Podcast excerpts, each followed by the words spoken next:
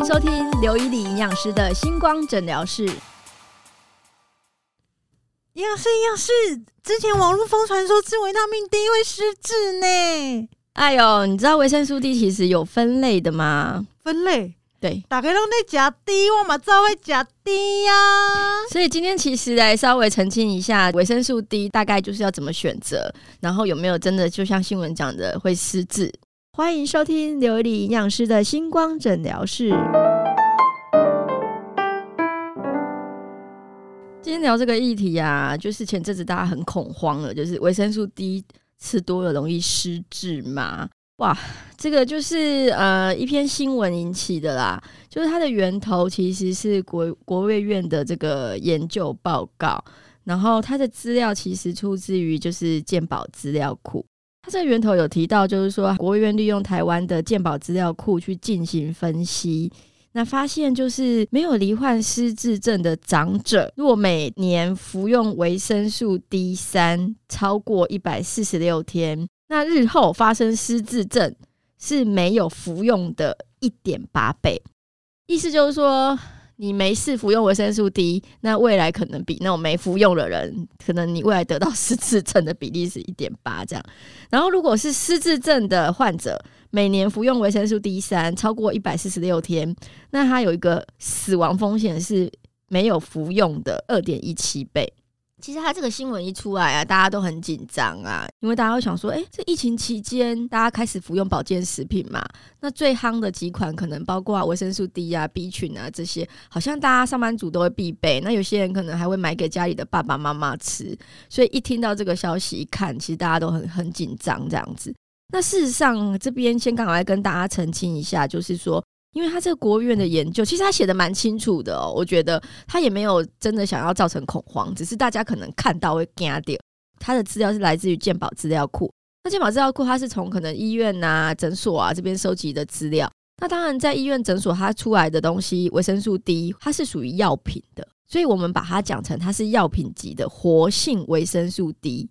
那跟一般我们市售的保健食品，就是你去大卖场啊，或者是你去可能药药局啊买的这一种叫做平常我们养生保健吃的，这个叫非活性的维生素 D，所以它基本上它是不一样的。好，所以可以跟大家澄清一下，那个研究它是用活性的维生素 D，是药品级的。那我们人体在摄取维生素 D 的时候，它必须经过两个器官进来之后，它必须经过肝脏跟肾脏，它去做一个代谢。然后代谢完之后呢，它就会转变成有活性的维生素 D。就我们平常是没有活性的嘛，然后进来之后，它肝脏、肾脏之后，它就转成有活性的。那一般来讲，就是说，如果说啦，身体没有真的很需要维生素 D，其实它转变就是它的那个转换率也不会很高，就是它其实吃进来也是非活性的。所以我们人体其实有调节的这个功能呐。那药品的通常用在哪边？像我们一般在医院用到那种肾衰竭的病人，或者是洗肾的病人。但我觉得，就算你吃的是药品，你也不用太担心，除非你是乱吃或乱买，或是没有尊重医生开的处方。要不然，一般来讲，你在医院开，医生不是告诉你要吃多少量嘛？然后那个药品要怎么吃嘛？所以应该不会有上面的这些问题存在，除非说你是乱买乱吃啊，哈。另外就是说，还有我们在讲到了一般的保健食品啊，我们会在很多地方都买得到。就是说，你现在在补维生素 D 呀，很多人可能有，包括有的是滴剂的，那有的是胶囊的。那事实上，滴剂、胶囊，我觉得都无所谓，反正就是维生素 D 在体内的作用啊。早期我们比较明确的就是说，它可以帮助钙质的吸收。所以很多以前呢，我们在吃钙片的时候，里面都有加维生素 D 三，然后它确实是帮助吸收。所以呢，对一些比如说现在成长发育中的小朋友，他的骨骼、牙齿啊，其实是有帮助的。然后第二个就是有一些针对肌少症的，或是你有在做健身的，那它可以维持我们肌肉的正常生理功能。好，然后也跟血钙的平衡有关。那近期可能有一些大大小小的研究，哈，就发现它跟免疫力调控有关，跟细胞的修复有关。所以大家才会用在我们的提升免疫力，然后最近的疫情这几年才会听说是疯狂的成长，就维生素 D 的这个这是购买量这样子。那事实上我还是要提醒一下，维生素 D 呢，它是属于脂溶性的维生素。那脂溶性意思就是说，简单讲，像维生素里面有维生素 A、D、E、K，好，A、D、E、K 这四个是属于脂溶性的，它在体内停留的时间比较久，所以它会比维生素 B 群来的比较久。像维生素 B 群，有时候你吃了之后，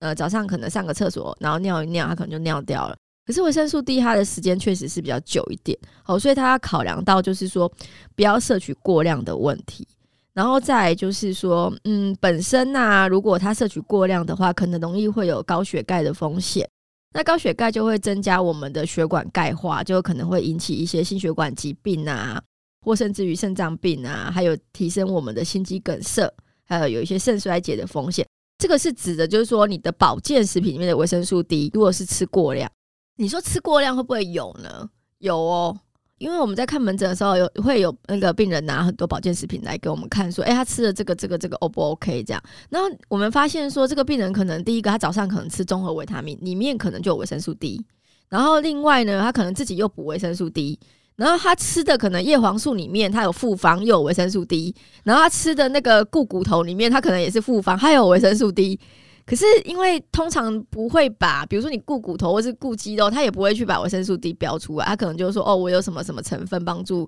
肌肉生长或者怎样。所以事实上，因为我们的这个保健食品，它背后有那种成分啊，那些一般人也很少会去看它。那搞不好你今天吃的这四款五款的保健食品里面，可能都有维生素 D，所以你要把它加起来。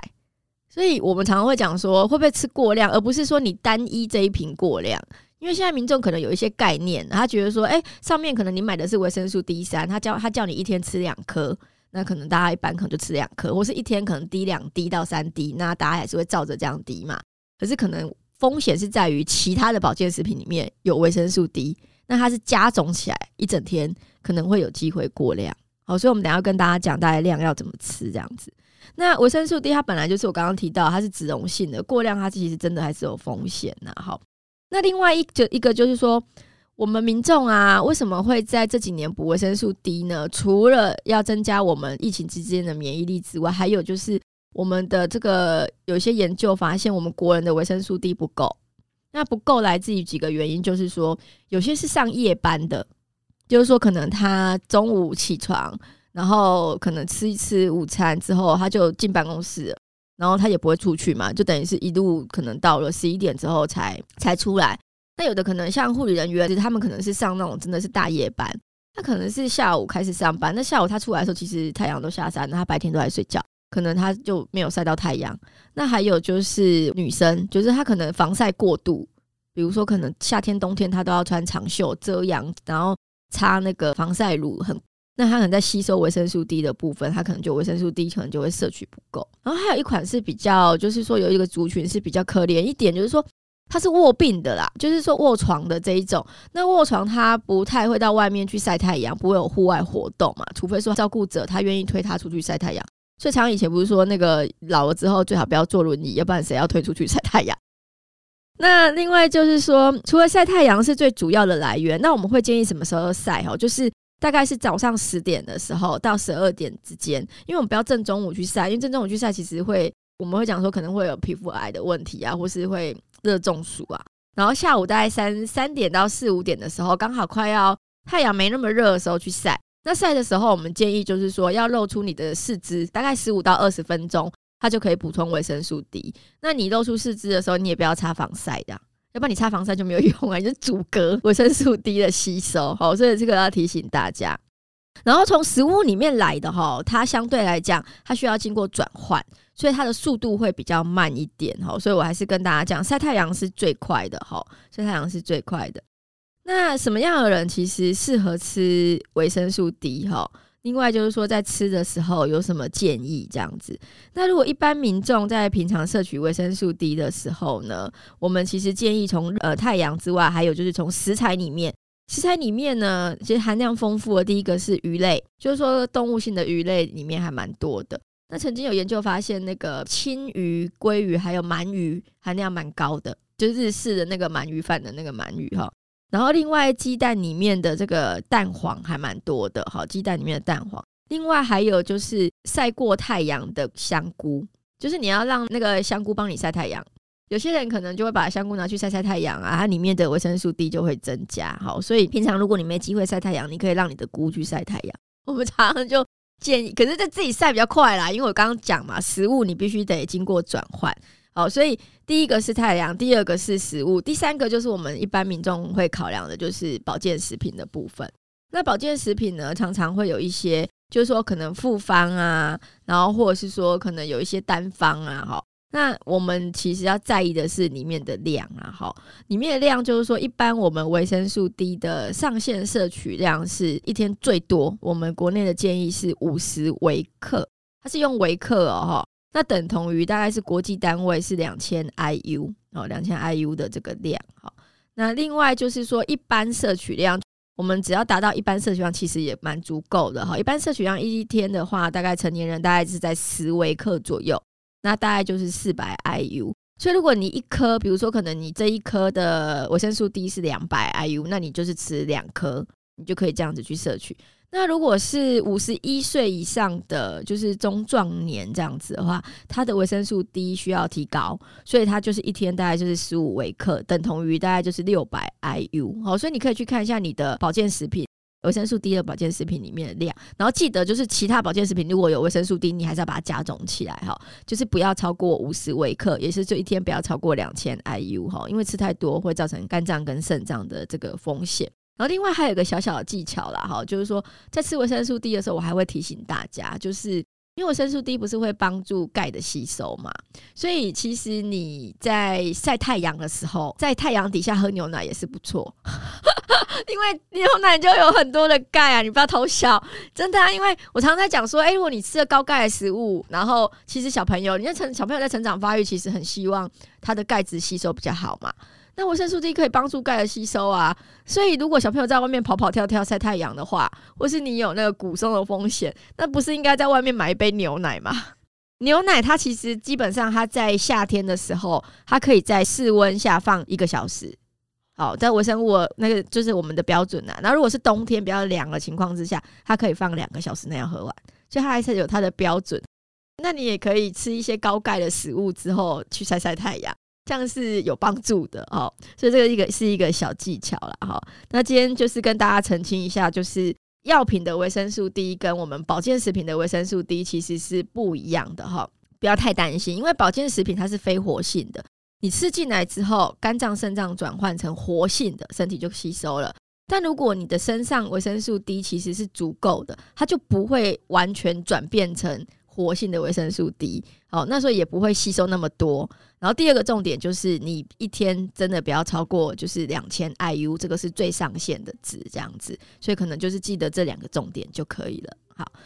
好，那今天我们就把维生素 D 的这些资讯分享到这边。那当然，我们在营养品挑选之前啊，其实也可以先询问营养师啊、药师啊、医生啊，才不会吃错。你吃错了之后，不只是呃伤身，然后又浪费钱，我觉得啦。好好，那我们下次再见喽，拜拜。